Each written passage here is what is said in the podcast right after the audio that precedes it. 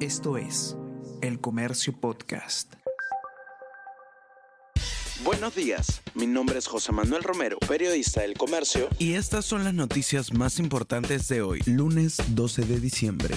Boluarte plantea adelantar elecciones para abril del 2024. Presidenta enviará proyecto para que lo evalúe el Congreso. Se buscarán consensos para lograr reformas constitucionales. Decretó estado de emergencia ante violentas protestas en regiones. En Andahuaylas hay dos fallecidos, un joven de 18 años y un menor de edad.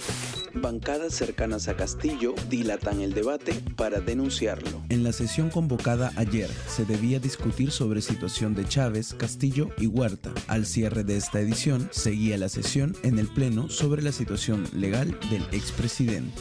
Congresista Pasión Dávila agrede a Juan Burgos dentro del hemiciclo. Vergonzoso incidente durante sesión del Pleno.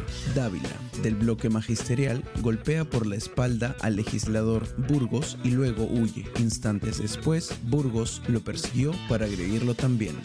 En Estados Unidos se plantean restricciones a TikTok ante sospechas de ciberespionaje. En Estados Unidos temen que China tenga acceso fácil a la información que allí se registra. Las acusaciones de ciberespionaje rodean a la aplicación que en marzo de este año fue obligada por China a compartir su algoritmo.